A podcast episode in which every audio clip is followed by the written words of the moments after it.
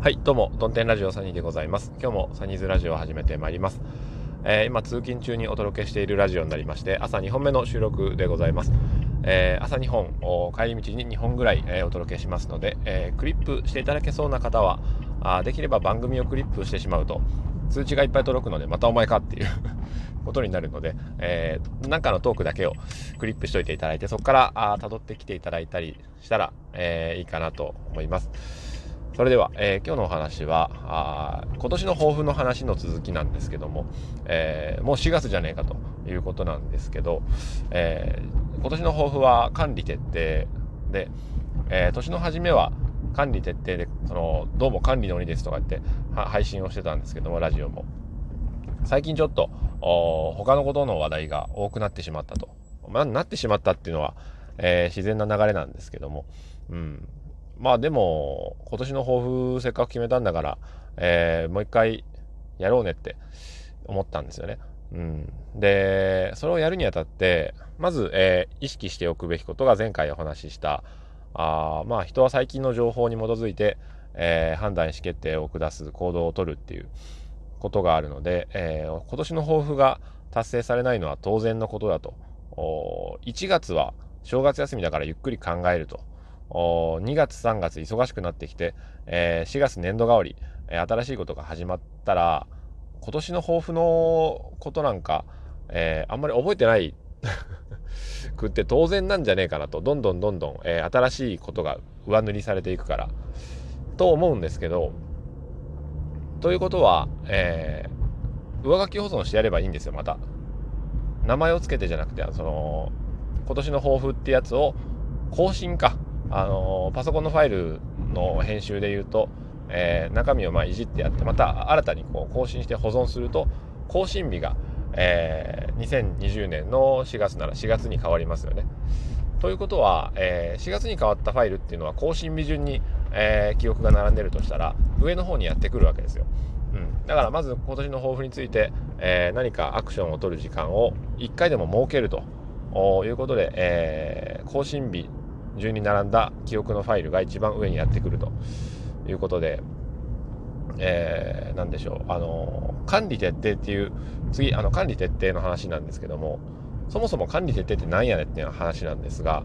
えー、これは僕が、あの、仕事で、えー、管理の部署にいるので、えー、まあ、あの人の管理とか物の管理するのに、え自分の生活管理できてなくてどうするんだっていう話から、え思った抱負なんですけど、うん。ただ、その問題なのは、徹底の方ですよね。徹底ってどういう状態だっていうことなんですけどね。で、それを定義するならば、もう、人生全般ありとあらゆることにおいて、えー、きちんと管理がなされているっていう状態だっていう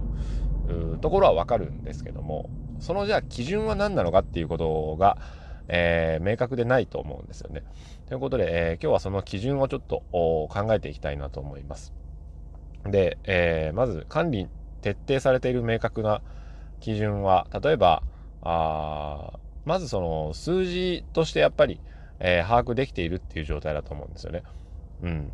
例えば、あなんだなんだ、えー、まあ、お金の計算とかもそうですし、えー、習慣に関する回数であるとか、いつ何をした、え、あるいは、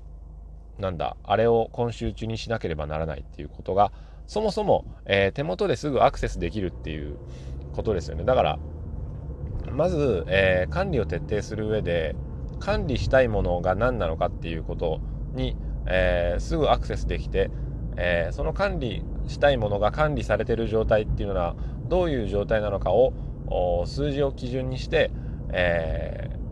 ー、確認することができる環境 っていうことですかね。うんまあ、なので、えー、お金で言ったら月の予算が決まってるとかもと普通のことなんですけども、えー、月の予算これくらいで、えー、今月の出ていくお金はあ去年のデータをもとにしてこれぐらいでとかあ必要なお金はどのぐらいでっていうことを、え数字でいつも手元に置いておいて分かるようにするとか、うん、あるいはそうですね、あのまあ、ラジオの配信にしても、えどういう流れでするのかっていうこと、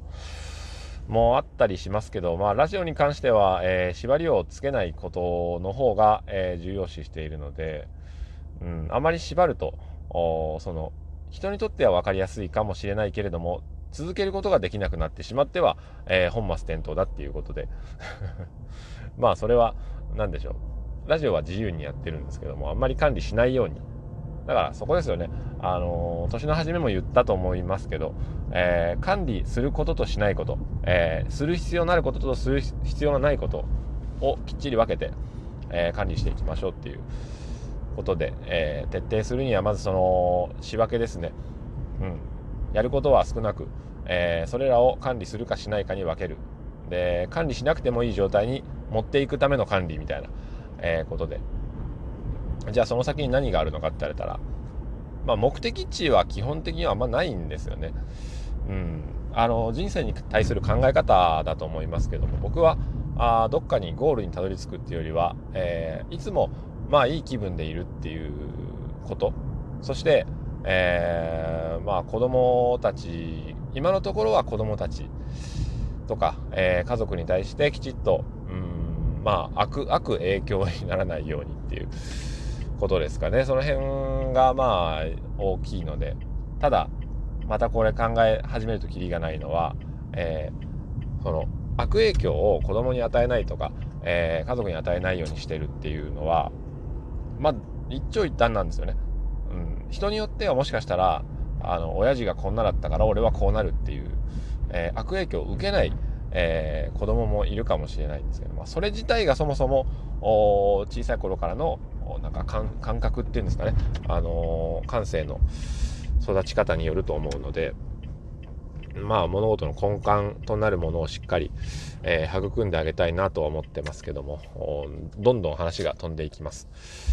ちょっとコンビニ寄って、えー、出社してきます。それでは今日も晴れやかな一日を。さよなら。